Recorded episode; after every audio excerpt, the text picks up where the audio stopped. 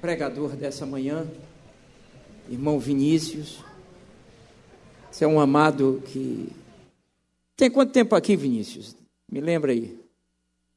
Vai fazer um ano já, já é, experiente de célula, é bênção de Deus, é, esposo da sogra do, do Carlinhos.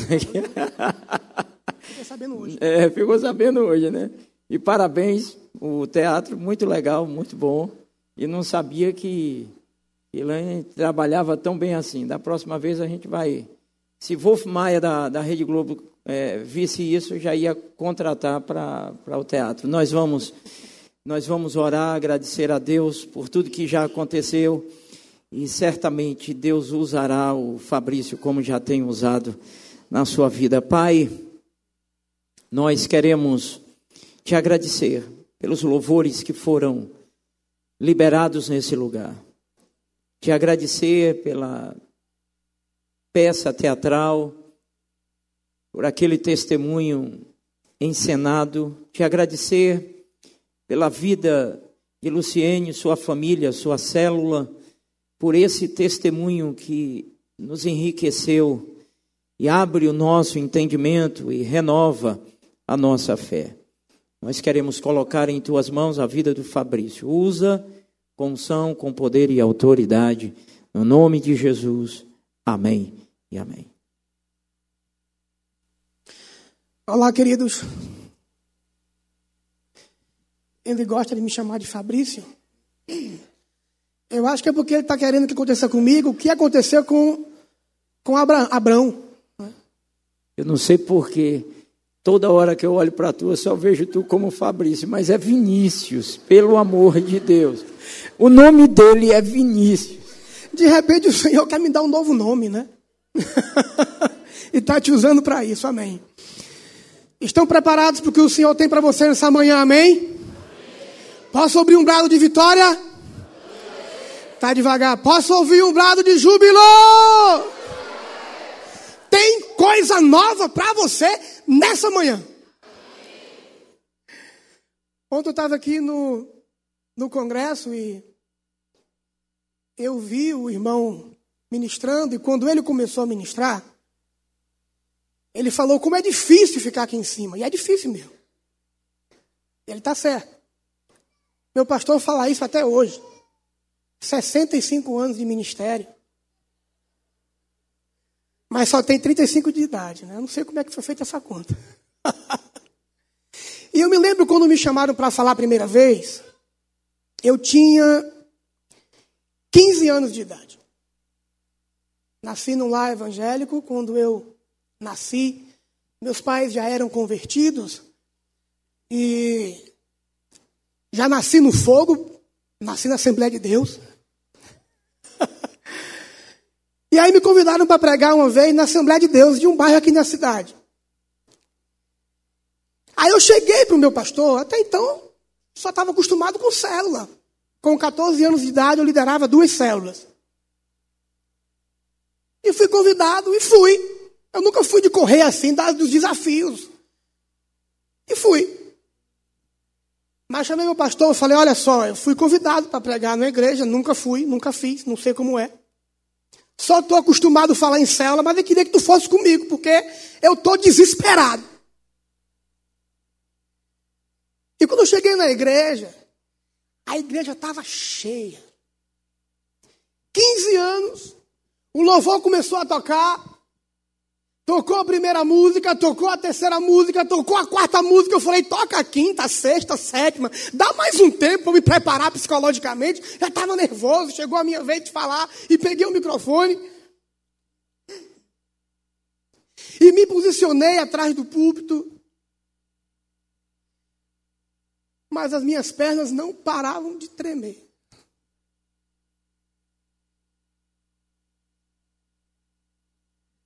Quando eu comecei a falar, corajoso, não corri do desafio. Mas eu tremia tanto que eu era magrinho na época, minhas pernas uma batiam na outra, que parecia um carro velho subindo ladeira assim.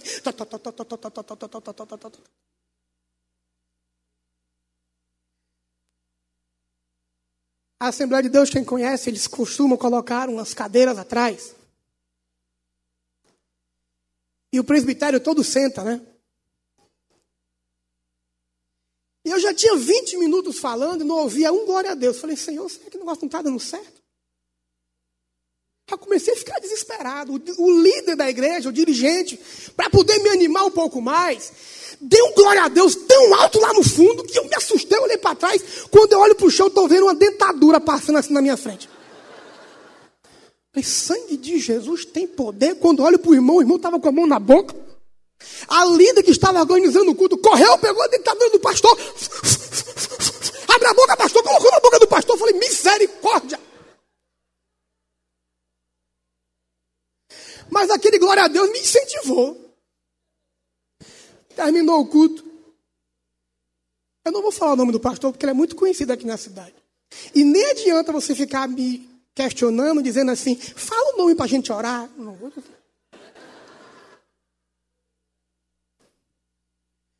Quando terminou o culto, eu saí com meu pastor abraçado na época. Falei, meu pastor, como é que foi aí? Ele falou para mim, é, foi, foi, um, foi bom. Foi mais bom como? Foi um, foi um sermão, salada de fruta, nunca esqueci disso. Mas me explique como é sermão salada de fruta. É porque você, em, em 30 minutos, você falou de céu, de inferno, de salvação, de libertação, de expulsar a capeta. Você falou de, de Apocalipse. Você falou da volta de Jesus. Que se lhe desse mais 10 minutos, você pegava todos os livros apócrifos e falava tudo de uma vez só. Você ainda ia acrescentar algumas coisas. Mas ele não desistiu de mim. Continuou acreditando. Falou, mas vai mais. Um dia você vai chegar lá. Mas sabe por quê? A gente que tem a responsabilidade de trazer a palavra fica com o coração, às vezes, tão gelado. 21 anos depois, e o frio na barriga ainda continua. E como diz meu pastor, que continue por toda a eternidade, porque é sinal que você depende do Senhor. É porque nós que falamos, não podemos conceber a ideia de que falamos para um grupo qualquer. Nós falamos para aquilo que é mais precioso na face da terra. Falamos para a igreja do Senhor. E se a igreja é dele, a palavra tem que ser dele.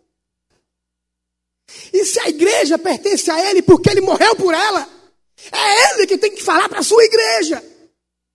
Não sou eu.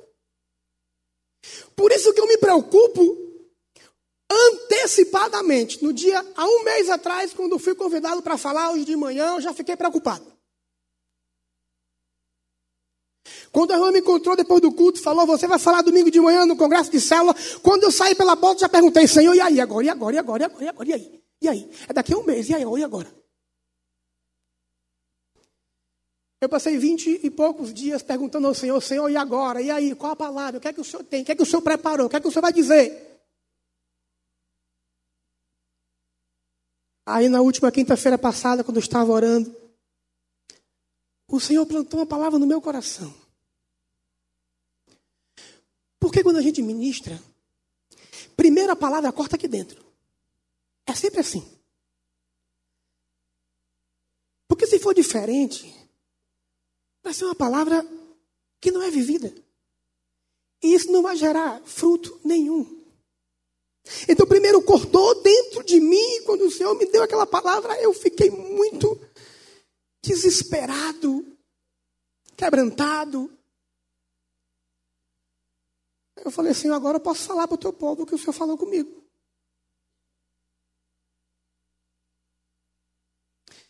E o tema que foi proposto para a gente nessa manhã é restaurando famílias. A célula como o reino de Deus na sua casa. Todos nós que estamos aqui somos portadores de uma história. Todos nós temos uma história.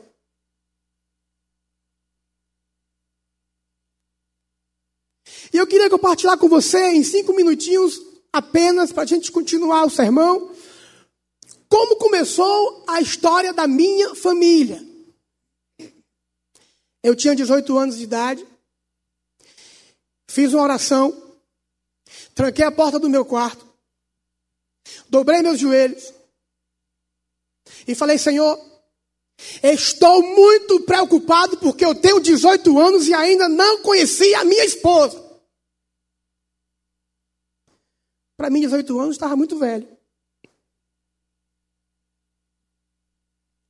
Eu preciso construir a minha família.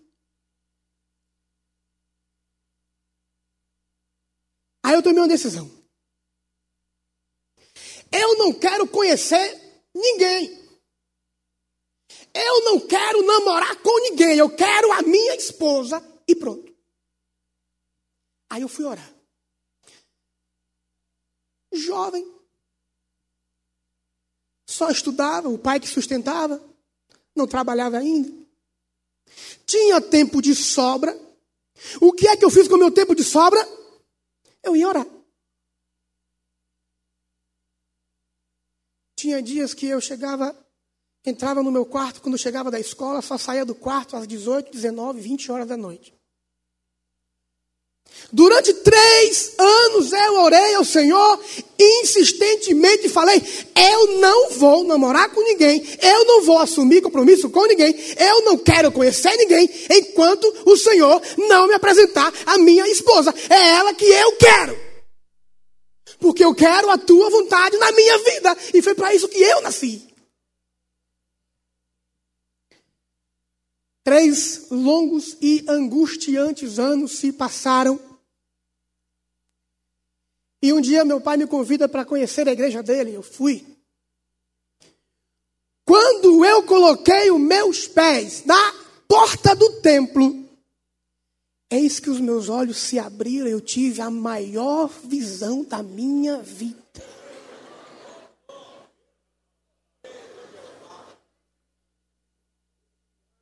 Eu falei, Deus desceu nesse lugar. É verdade, cara, Deus de milagre. Eu falei, Deus se manifestou. É um anjo ou é uma anja? Eu sei que era resplandecente e os meus olhos não paravam de olhar. E ela adorando o Senhor, Senhor. Na hora do louvor, aí o Senhor falou no meu coração assim: Você vai casar com aquela ali. Eu tinha ido com um colega, o nome dele é Ricardo. Eu falei, Ricardo, tá vendo aquela menina ali? Tô vendo agora pela primeira vez. Eu vou casar com ela. Ricardo falou, você é doido. Você nem conhece, chegou aqui agora. Eu vou casar, porque o Senhor disse que ela será minha esposa. Agora eu já sei por quem que eu vou orar. Até então eu não sabia por quem orar. Longos nove meses se passaram e agora eu estava orando, sabendo por que estava orando de verdade tinha tido a visão. Nove meses se passaram, eu era promotor de vendas. Tennyson conhece muito bem, promotor de vendas. Arrumava a prateleira do supermercado para o vendedor. E eu fazia meu trabalho, eu colocava meu guarda-pó e ia trabalhar. Um dia, na hora do descanso, eu no J. Santos, da, da, da Getúlio Vargas. Eu já gostava de trabalhar ali. Porque ela fazia cursinho bem do lado. Na hora do intervalo, eu corria lá para frente, ficava sentada e ela passava. E eu falava, um dia tu vai passar mais não, um dia tu vai para minha casa. Vou te levar comigo.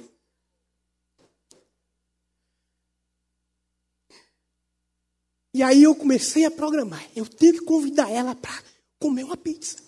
Eu tenho que conhecer. São nove meses. Aí um dia, nove meses em ponto. Eu dobrei o joelho no quarto falei, Senhor, é hoje que eu vou convidar. Vai com teu poder, manda os teus anjos, manda os arcanjos, manda todo mundo do céu, manifesta a tua glória, porque eu estou nervoso, mas vai ser hoje.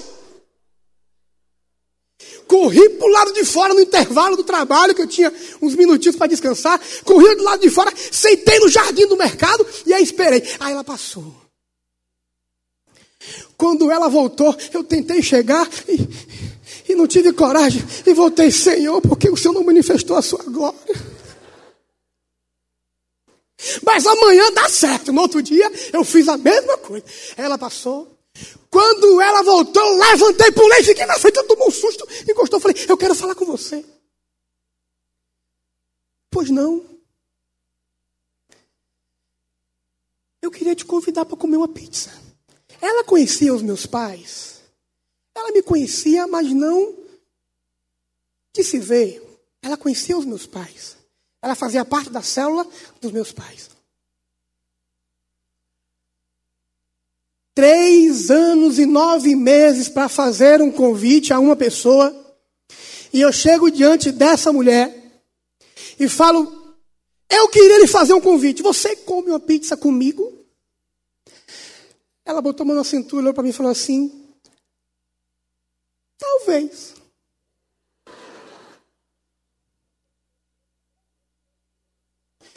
Falei, Senhor, que coração duro. Depois olhou para mim e falou assim: É, vamos.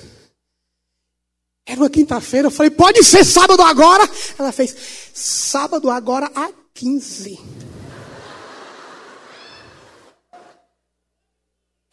Você está rindo porque você não estava no meu lugar depois de três anos e nove meses orando por uma criatura. Meu pastor, deixa eu te falar uma coisa. O couro do joelho já estava afinando. A bolacha do joelho não sentia mais de tanto orar por essa mulher. E agora a mulher diz para mim que é sábado agora 15. Eu falei, mas há uma esperança. Dois dias antes do encontro, eu estava emocionado, estava chegando o dia. Aí a empresa me liga, Vinícius, a partir de segunda-feira você não é mais promotor da empresa. Você foi promovido a vendedor. Está chegando um carro de Pernambuco para você, a empresa era de lá. Sábado, sexta-feira eu lhe entrego o carro. No dia seguinte. Eu aí me animei, agora eu tenho um carro para sair com ela. Eu saio de carro. Chegou um Fiat Uno, pratinha, bonitinho, tanque cheio. Chegou sábado, o dia do encontro, quando olhei para a carteira, não tinha um real no bolso. Como é que tu marca para comer uma pizza com uma pessoa que tu quer casar, que tu sabe que Deus deu para você, e você não tem dez reais no bolso para pagar a bendita pizza? É ela que vai pagar? Chamei um amigo meu, falei, meu querido, é o seguinte, eu vou comer uma pizza com minha futura esposa, mas eu não tenho dinheiro porque meu salário só chega daqui a uma semana e meia. Ele fez, ah, é o seguinte, eu só tenho cinco reais aqui na carteira, eu te empresto. Cinco reais? Mas é o que eu tenho. Eu falei, meu irmão, me dê. Eu não tenho nada. Cinco reais já é alguma coisa. Entrei no J Santos de novo. Eu tenho um, um, um, uma alegria quando eu falo do J Santos, porque tudo aconteceu na porta do J Santos. Entrei no J Santos, comprei uma latinha em formato de coração. Sonho de valsa. Que tem um lacinho assim, 10 reais, comprei. O Senhor vai fazer milagre com essa latinha. Ele vai usar essa latinha poderosamente para quebrar aquele coração. Comprei, coloquei no porta-luvas do carro. Cheguei na sexta-feira de tarde, corri na pizzaria de rango. Conhecia João. Falei, João, tu já me conhece. Eu vim aqui há um tempo. Sábado agora eu vou trazer a minha futura esposa para comer uma pizza aqui. E eu não tenho dinheiro. Você já foi numa pizzaria? E depois de ter comido a pizza, deu um cheque pré-datado para 15 dias? Quem já fez isso? Ninguém? Eu já. Falei, João, eu não quero de graça, não. Só quero que você deixe eu pagar a pizza pré-datada.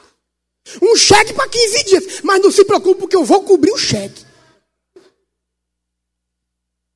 Depois que a gente comeu a pizza, eu falei, o garçom chegou com a conta, eu falei, se eu for dar o cheque para ele, ele vai me queimar na frente da irmã, não o cheque para ele.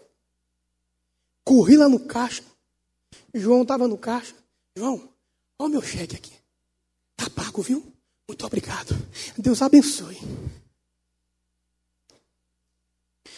Um ano e dois meses aproximadamente depois, eu estava casando com ela. Oh realizando meu sonho.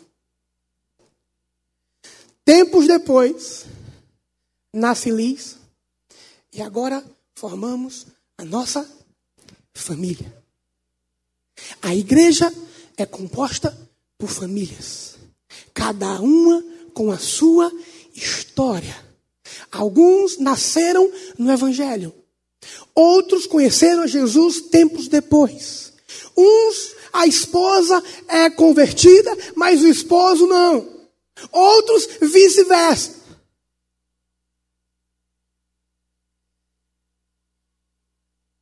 Mas a igreja é formada de famílias que vivem, que andam e que permanecem na presença do Senhor.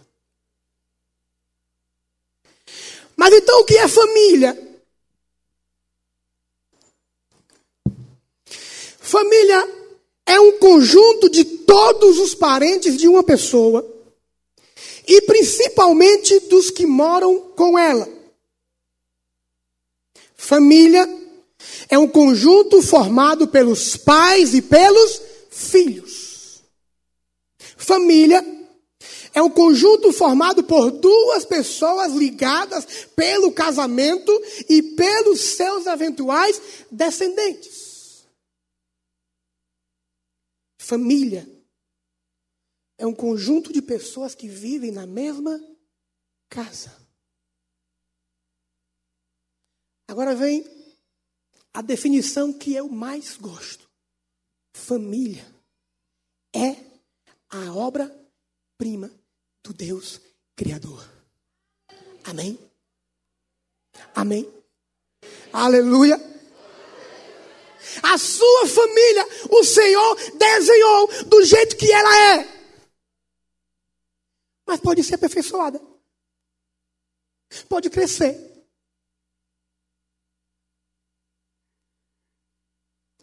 Eu vejo a história da criação como um artista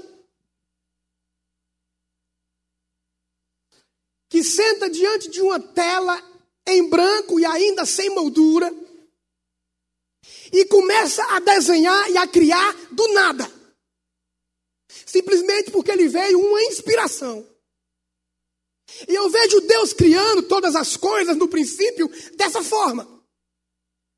Deus do nada, o grande construtor, o grande arquiteto, o grande artista, o artista maior, ele começa a desenhar a história da família.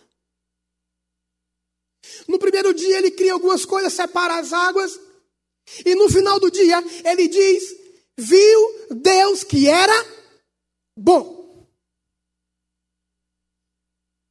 No segundo dia ele termina os seus trabalhos e depois a palavra diz: e viu Deus que era bom. No terceiro, no quarto, no quinto dia, acontece a mesma coisa. Depois que Deus cria tudo, ele vê que é bom. Mas no sexto dia, Deus cria Adão. E depois nasce Eva. E Deus olha para os dois e diz assim: agora vai, multiplica, frutifica, povoa essa terra, constitua a sua família. E depois que Deus diz isso para Adão, a palavra diz: e viu Deus que era muito bom. No original significa, e viu Deus que era bom e bonito. Deus olha para a sua família, ele diz: a sua família para mim ela é boa e é bonita.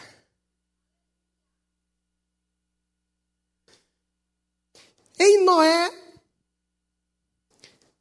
Deus o chama e diz: Noé, está complicado, as pessoas não estão entendendo o projeto que eu tenho. As pessoas se desviaram da minha presença, mas eu percebo que você é um homem fiel e temente a Deus, por isso que eu decidi preservar a sua família. Então faça uma arca dessa forma, assim, desse jeito. Constrói uma arca, porque eu, Senhor, vou preservar a sua família. Em Abraão, o Senhor o chama em Gênesis capítulo 17 e diz: Sendo, pois, Abraão da idade de 99 anos, apareceu o Senhor a Abraão e disse-lhe: Eu sou o Deus Todo-Poderoso, anda em minha presença e seja perfeito. E porei a minha aliança entre mim e ti, e te multiplicarei grandissimamente. Então caiu Abraão sobre o seu rosto, e falou Deus com ele, dizendo: Quanto a mim, Eis a minha aliança contigo, serás o pai de muitas nações. E logo depois ele diz: através de ti serão benditas todas as famílias da terra.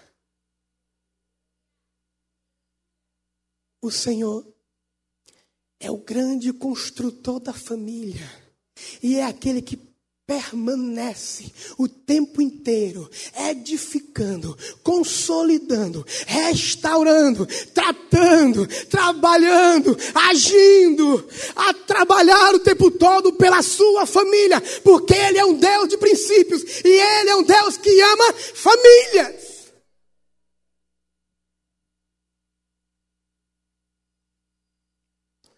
Família é a grande obra de arte do Senhor. Mas a família precisa estar firme. A família precisa estar unida. A família precisa estar preservada. Impecável. Como uma obra de arte raríssima. Em 2015, a revista Isto É, aliás, a revista super interessante, listou as dez obras de artes mais valiosas do mundo. E eu separei três para falar para você. Aliás, eu separei quatro para falar para você. As três primeiras estão na revista. A quarta eu coloquei por minha conta. Primeira, os jogadores de carta é o nome da obra. É o nome da tela. Artista, Paul Cézanne.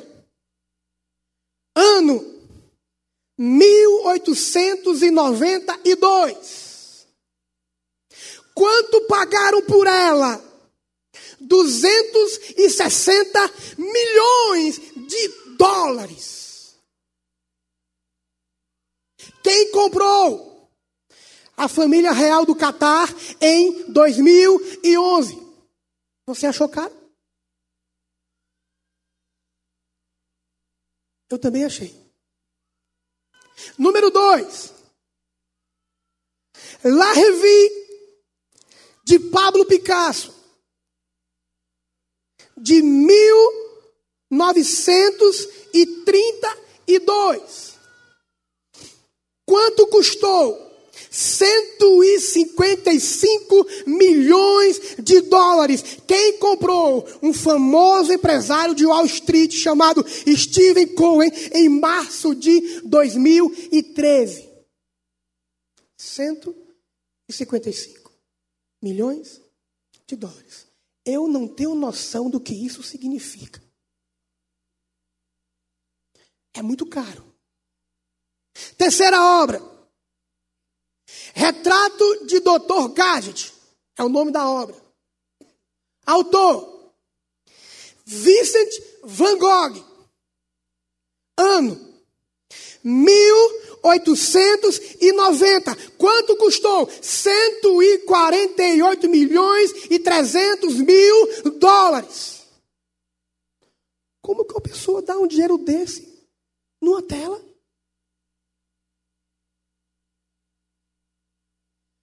Mas eu queria falar para você nessa manhã da quarta obra que não está na revista. A quarta obra que não está na internet. A quarta obra que não foi divulgada através de nenhuma dessas coisas. Até que está na revista, está na internet. Mas antes de estar lá, ela foi divulgada pela palavra do Senhor. Quarta obra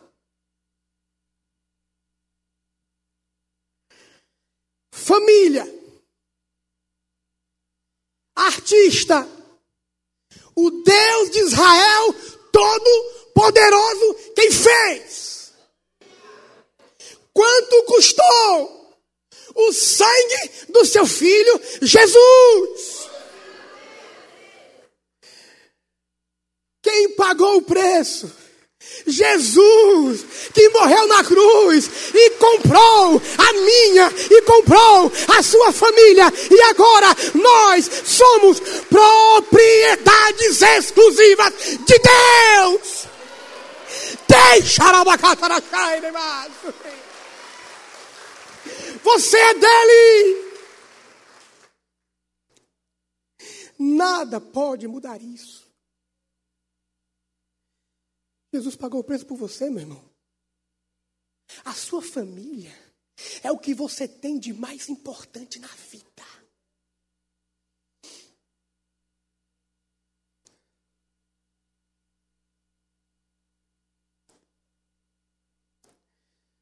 Esta obra nenhum outro homem poderia arrematar, querido. Ninguém teria essa capacidade. É tudo dele. A sua família é dele.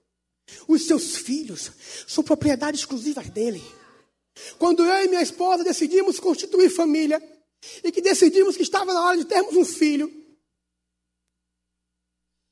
nós entramos no quarto e oramos ao Senhor e dissemos a Ele assim: Senhor, nós queremos formar uma família. Mas eu não quero um filho para poder perder para esse mundo.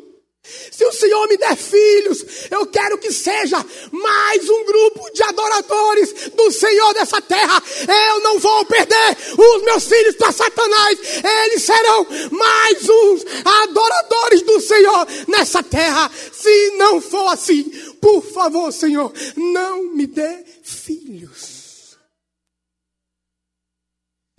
Você acha que faz sentido viver aqui se não for para Ele? Você acha que faz sentido você constituir uma família, você ter filhos, ter um lar, se esse lar não for ofertado a Ele? Para mim não faz. Tudo é dele. A minha casa, a sua casa, tudo pertence a Ele.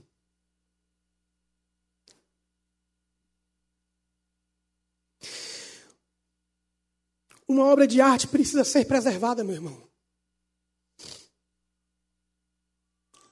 Não permita que estrague. Não permita que danifique. Não permita que rasure, que manche. Não permita, muito menos, que se perca. Cuida da tua obra de arte.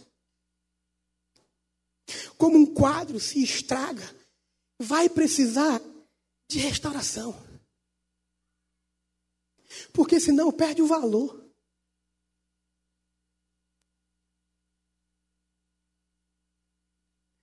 Para que a sua obra de arte, a sua família esteja sempre firmada na palavra, você precisa ficar atento. Você precisa estar com seus dois olhos físicos e espirituais abertos.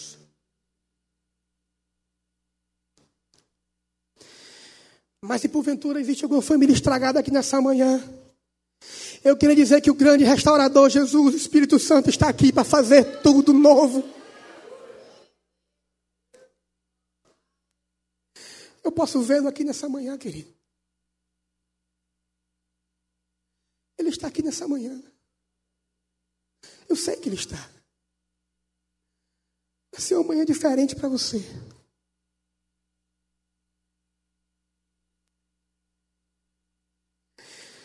Que significa restauração. Não era para ter deteriorado, mas aconteceu.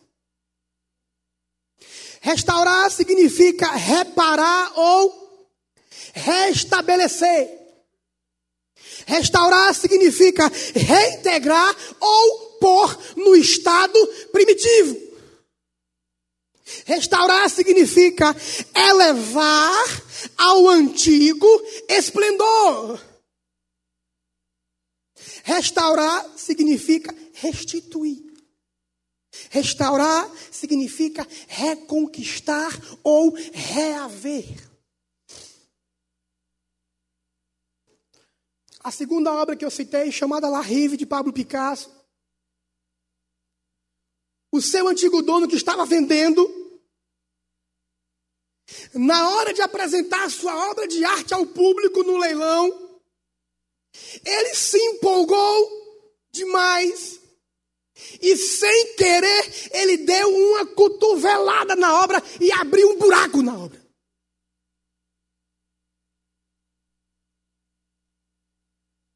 Por um instante a venda foi cancelada. Quem vai comprar uma obra de arte deteriorada? Quem vai comprar um quadro com aquela dimensão astronômica de valor com um rasgo no meio? Foi chamado alguém especialista para restaurar a obra. Custo da restauração: 100 mil dólares. Mas algo curioso aconteceu. Apesar dessa tela ter sofrido um dano absurdo, depois de restaurada, Aquele dono conseguiu vender a sua obra por 16 milhões a mais que o preço que ele tinha pedido. Ora, como que uma obra, depois de ser deteriorada, estragada, rasgada, e depois de ser reconstruída, restaurada, como que pode vender mais caro? Está na história. Se você pesquisar, você vai encontrar esses dados.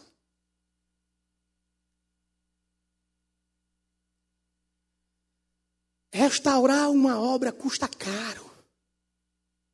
Restaurar uma obra traz sofrimento.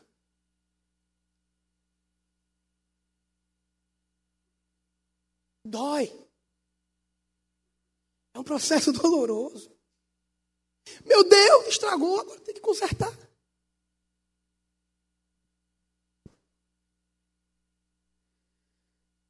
1 Pedro 5, versículo 10 diz: O Deus de toda graça, que os chamou para a sua glória eterna em Cristo Jesus, depois de vós terem sofrido por um pouco tempo, Ele os restaurará, os confirmará os fortalecerá e os porás sobre firmes alicerces. Essa é a palavra do Senhor para você nessa manhã.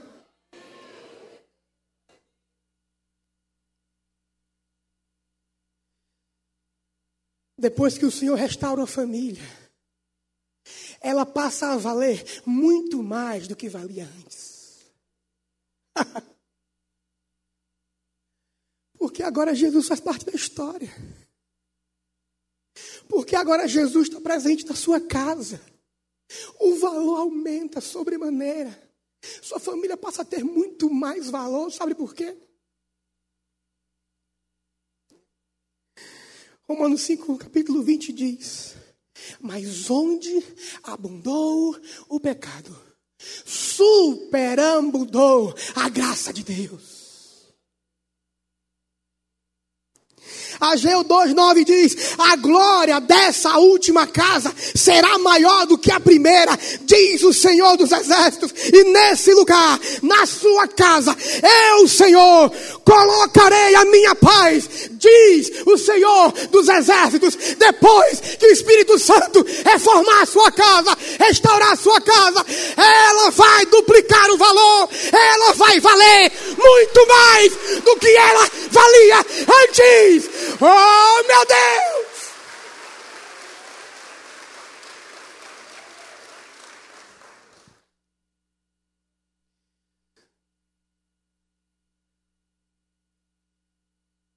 Ele vai aumentar o valor da sua casa, meu irmão. Sua família vai valer muito mais depois de que o Senhor restaurar ela. Mas há um problema. Muitas famílias, depois que o Senhor as restaura, elas se acomodam. E é aí onde mora o perigo.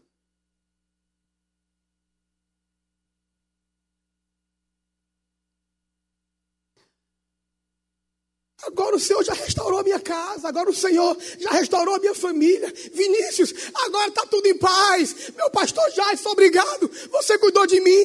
Minha pastora adora, você orou por mim. A minha família é outra, a minha família mudou. Mas aí eu começo a relaxar e começo a perceber que a minha família começa a voltar de novo para o que era antes.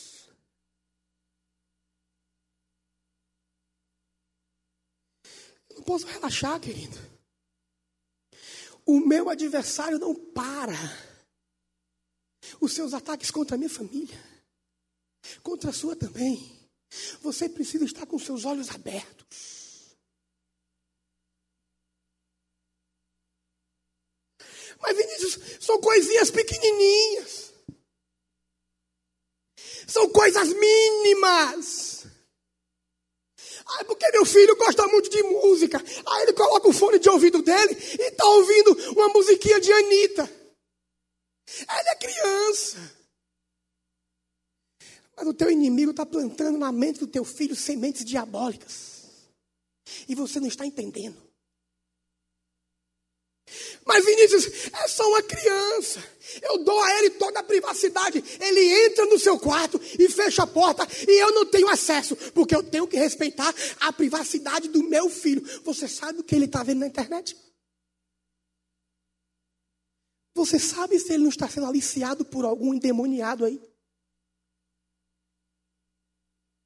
Mas ele está na escola, está sendo bem educado. Eu vou te contar uma história de escola.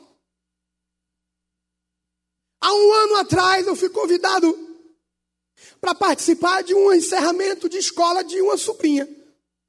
Isso marcou muito para mim. E eu fui. Uma escola muito conceituada aqui na cidade, não vou dizer o nome dela. Muito conhecida. E no final, na última apresentação, eu percebi uma coisa, os meus olhos viram uma coisa estranha. Crianças de seis ou sete anos. Formaram-se pares para dançar na escola na última música. Um menino, uma menina. Ou um menino, outra menina. Um menino, mais uma menina. Vários pares para poder dançar a última música. Agora eu percebi que colocaram a minha sobrinha com outra menina e colocaram um outro menino com outro menino. Ora, será que não dava para colocar também mais um casal, mais dois casais ali? Dava para casar certinho. Mas você consegue entender qual é a mensagem que a escola está querendo passar? Para as famílias é que as crianças pequenininhas têm que crescer com o entendimento correto que o mundo mudou, que as coisas agora são diferentes. A Bíblia é um livro ultrapassado. O nosso Deus é o mesmo ontem, hoje e será para sempre. A sua palavra é a mesma não muda nunca, nem que eu ou você queiramos, não vai mudar. E ele não vai baixar o preço para ninguém. Mas você está preparado para enfrentar essa sociedade de cabeça para baixo?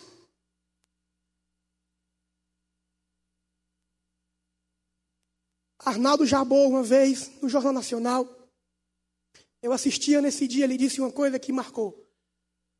Ele fez um comentário e disse assim: eu estou com medo. Porque antigamente não se concebia direito essa ideia de homem com homem. Os tempos passaram e agora querem empurrar a goela abaixo para a gente entender e para a gente aceitar que agora é normal. Não existe mais lá fora o conceito de familiar. Existe lá fora o conceito de familiares. Mas Deus criou familiar homem, mulher e seus filhos. E ele fala assim: Antigamente era um pouco complicado, hoje é aceitável. Eu não quero mais estar aqui quando amanhã for obrigado. O mundo em que vivemos caminha a passos largos para a perdição. Mas existe uma igreja que o Senhor levantou, que o Senhor restaurou, que o Senhor curou, que o Senhor deu o seu filho por ela, que faz a diferença no nosso meio, que faz a diferença no mundo em que vivemos. Uma vez me contaram uma história de uma criança que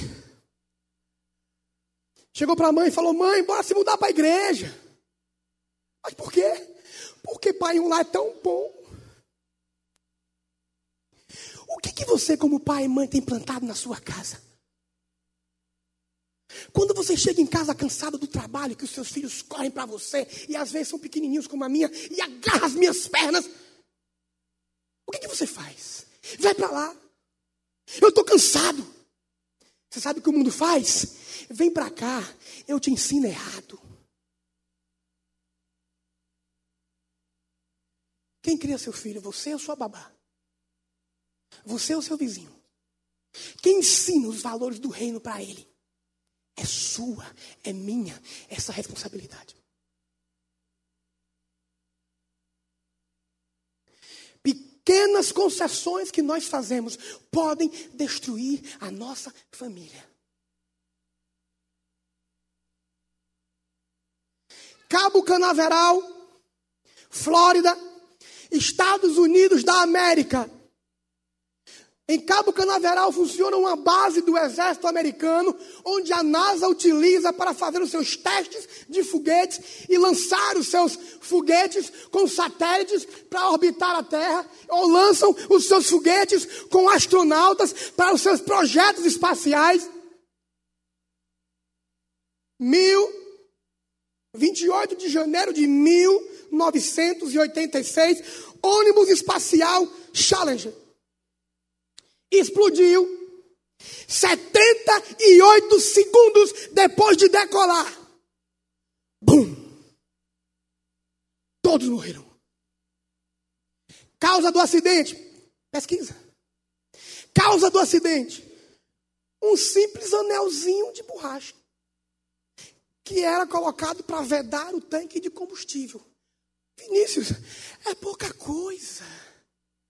É só uma musiquinha. É só um anelzinho de borracha que, que vedava o tanque de combustível. Explodiu. Matou todo mundo. Cabo Canaveral. 16, 2003. O ônibus espacial Columbia se desintegrou após 16 dias no espaço na volta à Terra, em contato com a atmosfera, em, em, em, choque, em atrito com a atmosfera, ele se desintegrou e matou todos os tripulantes, causa do desastre. Um pequeno pedaço de espuma térmica isolante, que era colocado do lado de fora da espaçonave para evitar que o calor extremo adentrasse Probleminha simples. Alguns fizeram pouco caso, porque quando decolou, viu que o pedaço tinha se soltado, mas não vai dar em nada, não. Essa nave já tinha feito cerca de 15 ou 16 viagens espaciais. Ah, tá tudo bem, mas acontece que eles passaram despercebidos e, por relaxamento, deixaram de conferir todos os componentes e fazer todos os testes de segurança necessários para que aquela nave pudesse decolar. Em ambos os casos, é real. Todos morreram por causa de pequenas coisinhas. Pequenos problemas. Pequenos problemas, queridos, geram grandes tragédias.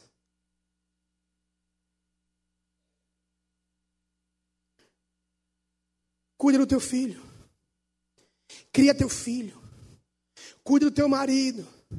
Cuida da tua esposa. O diabo vai procurar uma brecha para tentar desintegrar a sua família.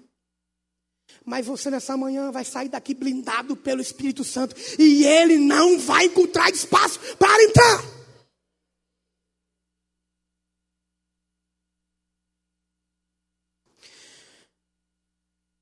Romanos 12, 2 diz: E não sede conformados com este mundo mas sede transformados pela renovação do vosso entendimento, para que experimenteis qual seja a boa, perfeita e agradável vontade de Deus. Não tome a forma desse mundo, porque você e a sua família são diferentes desse mundo.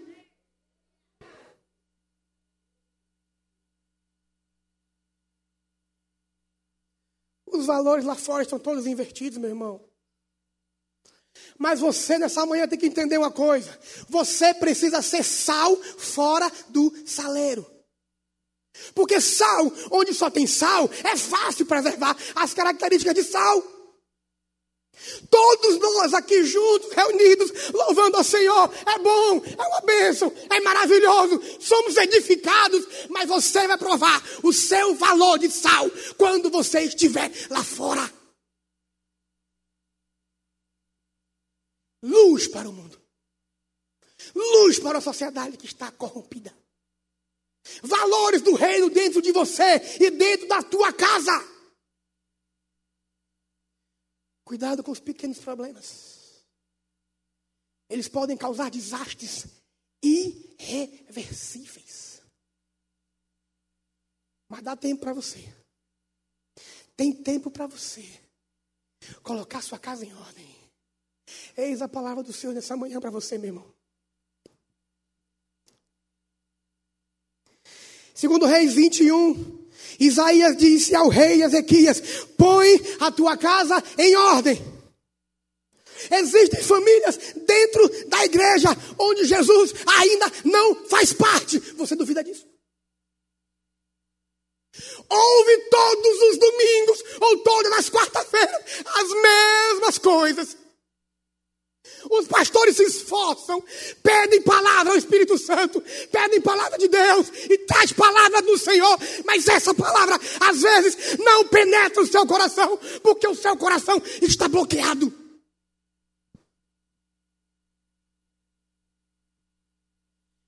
Você precisa criar ambiente de santidade na sua casa. Você precisa acordar hoje.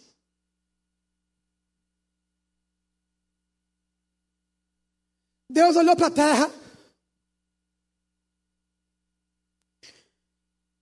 E procurou uma casa onde iria nascer Jesus, o Filho, o restaurador, aquele que iria comprar sua família para ele, para o Pai, aquele que ia pagar o preço por você que homem nenhum tinha condição de pagar, Deus olhou para a terra e percebeu que existia uma casa em Israel, onde existia a sua glória, a sua presença, onde José e Maria eram um casal, era um casal temente ao Senhor, que andava na sua presença. E Deus olhou e disse: Espírito Santo, achei. José e Maria Aquela casa é naquele lugar que vai acontecer. Jesus vai nascer ali.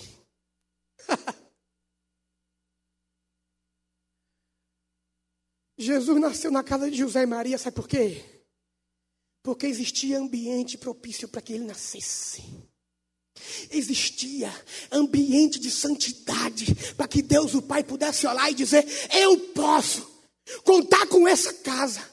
Eu escolhi esse homem para proteger essa criança. Eu escolhi essa mulher para dar luz a essa criança. É um casal que anda na minha presença. Então eu posso fazer com que o meu filho nasça nessa cidade. Palavra de Deus para você nessa manhã que ele colocou no meu coração. Jesus quer nascer na sua casa hoje.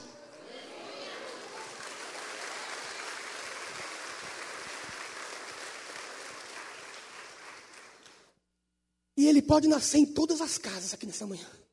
Todas, todas, todas, todas, todas, todas, todas, todas. Do mundo inteiro, porque ele é grande.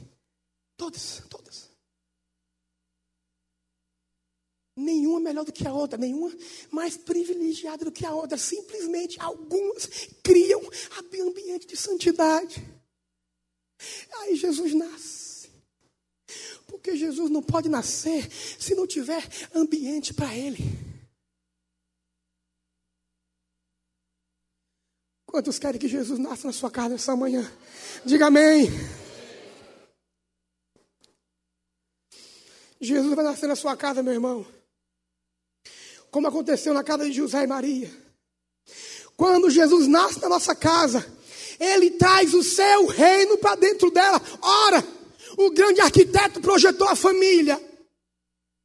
O pecado corrompeu os valores e entrou na casa e entrou nas famílias. Mas Jesus, com o seu sangue, comprou de volta para Deus e restituiu a minha casa e restituiu a sua casa. E depois que Jesus nasce na nossa casa, ele estabelece o seu reino e traz para dentro da tua casa os seus valores.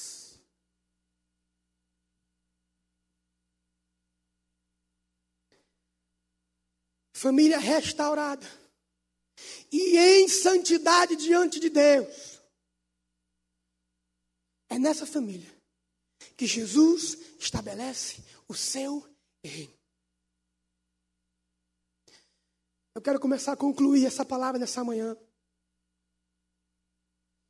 E dizer para você, assim como Jesus foi o grande destaque da casa de José e Maria, ele será o grande destaque da sua casa.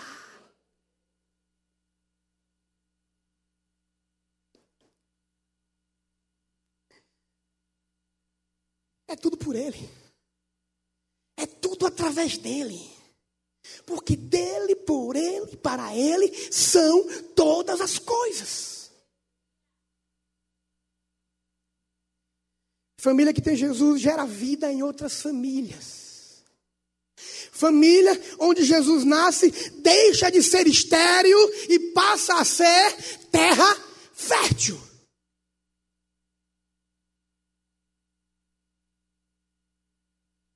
Uma casa, quando ela é ordenada, quando ela é organizada, quando ela é bem aparelhada, quando Jesus é o centro, quando os valores do reino fazem parte dela e tudo que a família pensa é o reino, é Jesus, é Deus, é Espírito Santo, é a vida dele na minha vida. Eu não sou mais dele, meu filho não é mais dele, meu esposo não é mais dele, ou esposa não é mais dele, não é, não é mais minha, minha propriedade, não são meus, mas são dele, isso é tudo dele, tudo do Senhor. Quando eu tenho esse entendimento, a minha família, a minha casa agora passa a ser terra fértil porque eu não vou conseguir guardar esse tesouro só para mim.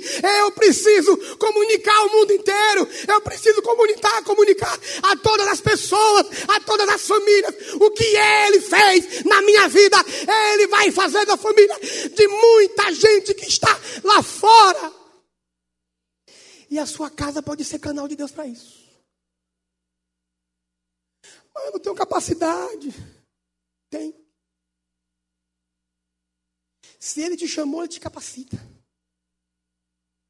O pastor ontem disse que a partir do ano que vem vai começar algumas, uma escola para novos líderes, para cuidar de vidas. Você precisa se preparar para isso. A igreja te dá o suporte. E você caminha. E você avança. E você conquista. Conquista pessoas. Eu queria concluir com um exemplo para você. Uma história. Eu liguei para ele essa semana e pedi que ele viesse hoje. Porque ele não é daqui. Mas é nosso irmão em Cristo muito precioso. Queremos nos encontrar no céu um dia. Há mais ou menos 10 ou 11 anos atrás, eu liderava os jovens de uma igreja e tinha na minha equipe outros líderes, aproximadamente uns 20 líderes, que me ajudavam a cuidar das, dos jovens da igreja. E como era de costume, nós fazíamos, to, todo período de micareta, fazíamos retiros. Levávamos os jovens para um momento com Deus. Retiros espirituais. Os jovens voltavam transformados eram jovens cheios do Espírito Santo, que a gente não precisava ficar fazendo vigília na área da piscina, com medo que os jovens saíssem escondido de madrugada para ficar. Jovem de Deus. Porque jovem tem que ser assim.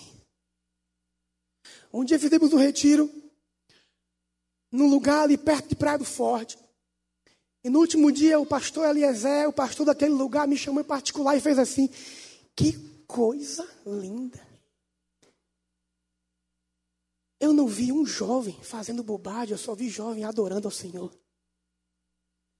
Porque esse é o princípio. No tempo certo, ele faz todas as coisas. Então veio um jovem até mim e disse assim: Vinícius, eu sei que é costume, mas eu queria colocar, levar um, um, um jovem que está na minha célula, mas ele ainda não se decidiu. Ele, eu preciso levar ele para o retiro, mas era costume nosso só levar aqueles que já estavam, já tinham se decidido no Senhor. Mas na hora meu coração ferveu, eu falei para ele assim: pode deixar. Eu não sei porquê. Criamos as regras, depois fazemos as regras. O Espírito Santo é assim. Ele não trabalha com a minha regra, ele trabalha com a regra dele. É dele. Aí eu falei, pode deixar, deixa. Aí eu senti no coração, pode deixar. O nome dele é Vinícius. É aquele jovem lá atrás. Levanta a mão, Vini. É meu neto na fé. Já está careca. Mas é meu neto na fé. Amo você, meu irmão. Que bom te ver firme depois de 11 anos.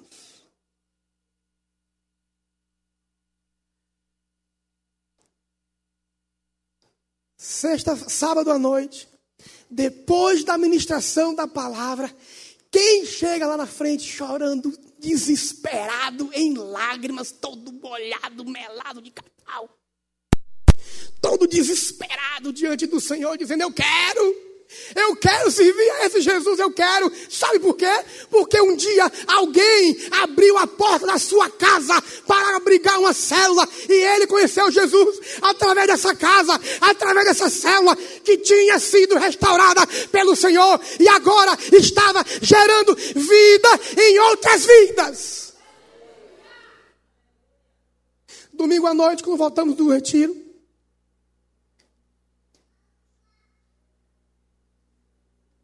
Vinícius se apresenta diante da igreja e decide publicamente, diante de toda a igreja, eu quero Jesus. Você gostou dessa história? Mas não acabou. Próxima rede de jovens, depois que eu ministrei a palavra que eu desci. Uma senhora muito bonita, muito simpática, que amo muito, Jô. Cadê Jô? Ali, é a mãe de Vinícius. Ó.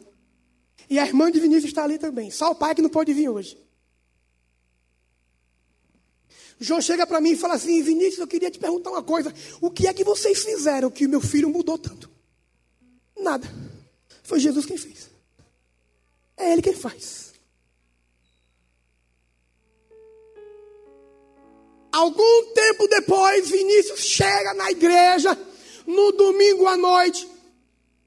E na hora que o pastor faz o apelo, Vinícius leva lá para frente sua mãe, sua irmã, e seu pai, todos conheceram a Jesus através da vida dele. Oh! Vida gerando vidas.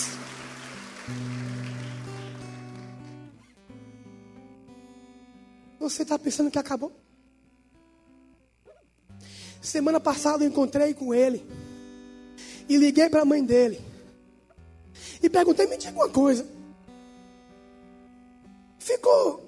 Vinícius trouxe para o Senhor você, a, a, a, sua filha, a irmã dele e o pai dele. Não teve mais gente. Eu falei: fui. Tios, primos, avó, avó, um monte de gente. Jesus tinha trazido para perto dele um missionário que ganhou praticamente a família toda para o Senhor.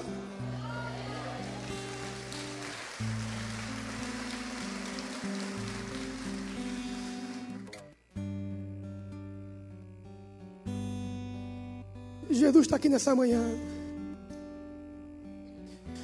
E eu queria que você ficasse de pé agora. Por favor, não saia do seu lugar. Vamos orar.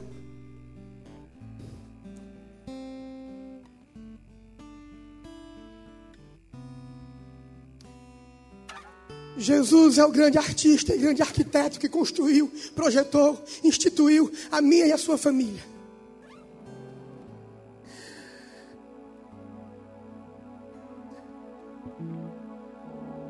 A sua família foi restaurada.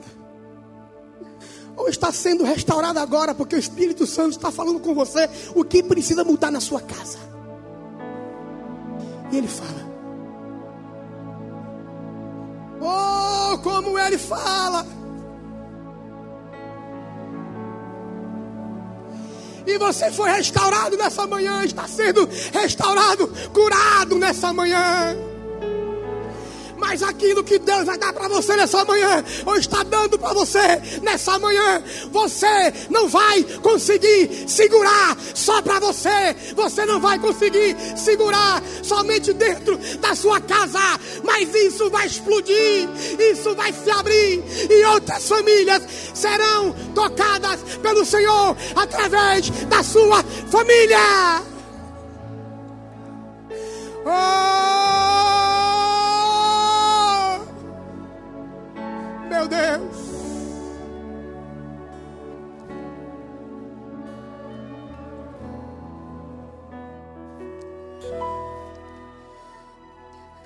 Senhor, pedimos a Ti nessa manhã que toque os corações, que essa palavra alcance o lugar onde só o Teu Espírito Santo pode fazer chegar. Restauração nessa manhã, Senhor. Vida nova nas famílias nessa manhã, Senhor.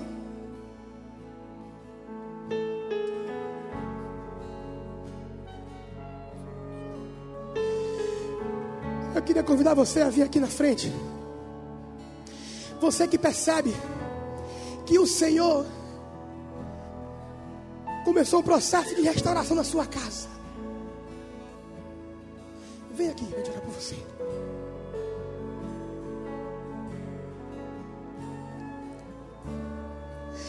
Eu percebi que o Senhor começou no processo na minha casa.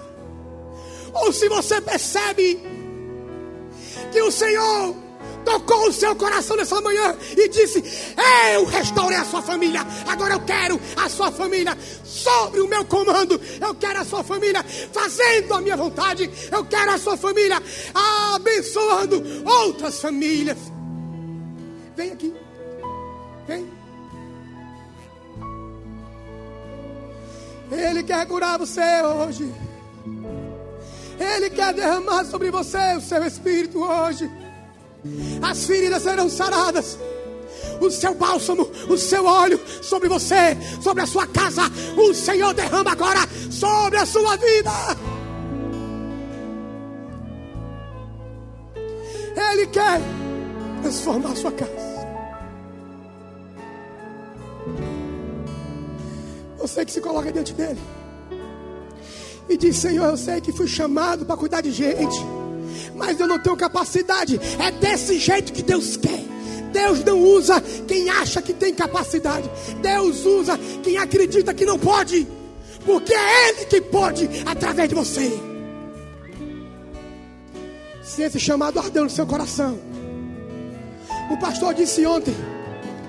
Essa igreja poderia ter muito mais células, mas nós precisamos de líderes. O Senhor colocou esse fogo aceso dentro de você essa manhã para cuidar de gente. Então vem.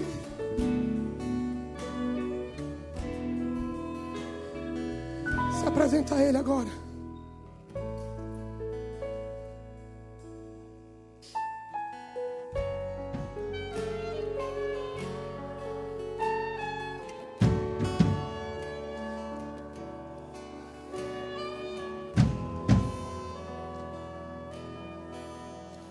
Apesar das feridas, apesar das decepções, eu te chamei. Eu te chamei. Apesar do Aleluia. passado, apesar das desilusões, eu te chamei eu te chamei.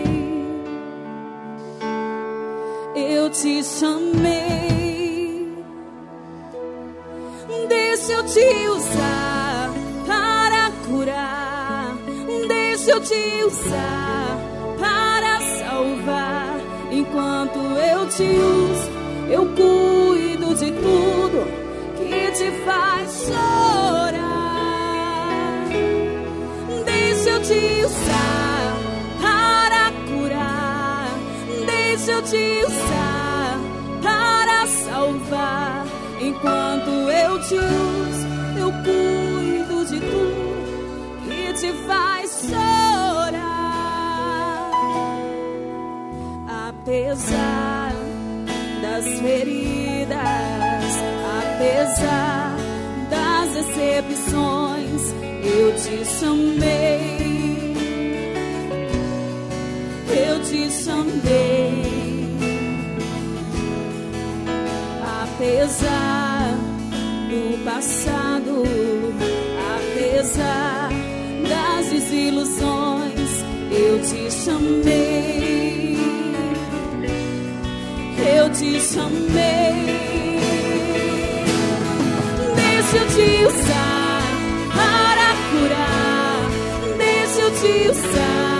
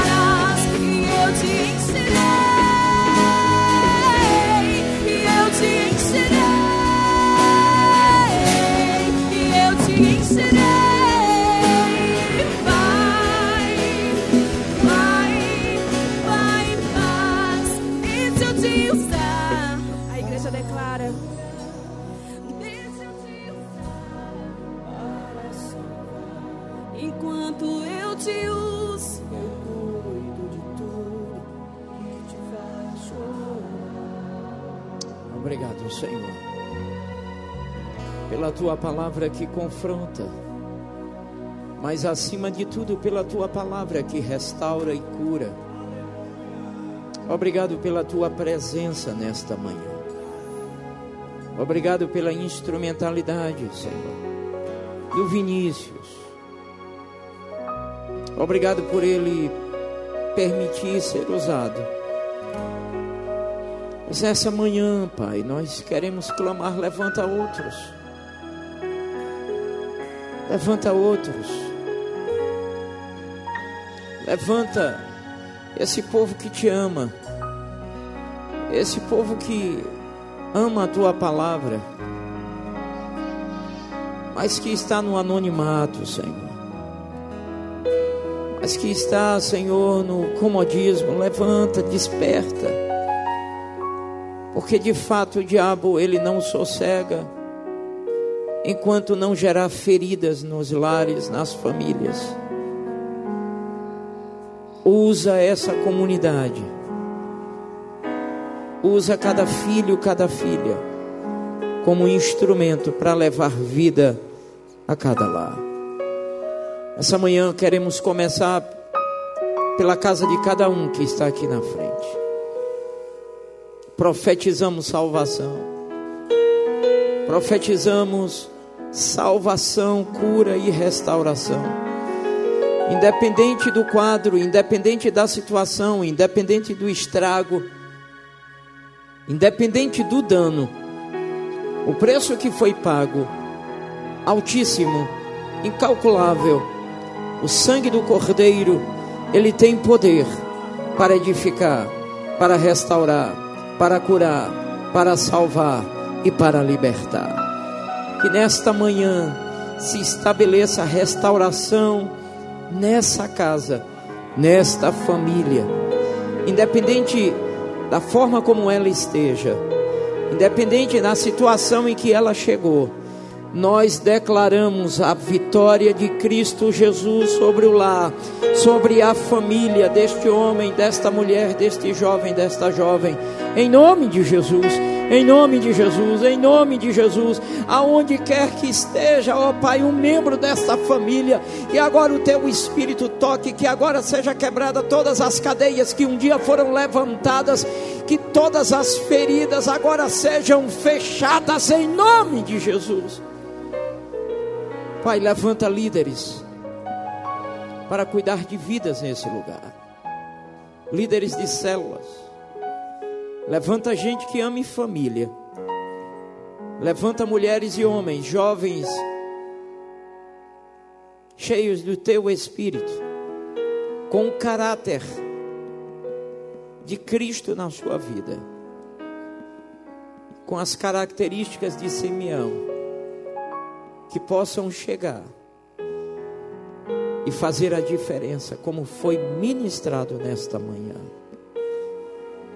É no nome de Jesus que declaramos a vitória do teu povo, a vitória das, das famílias em que Jesus já entrou, liberando vida sobre as famílias que receberão vida agora e para sempre. Amém. Amém e amém.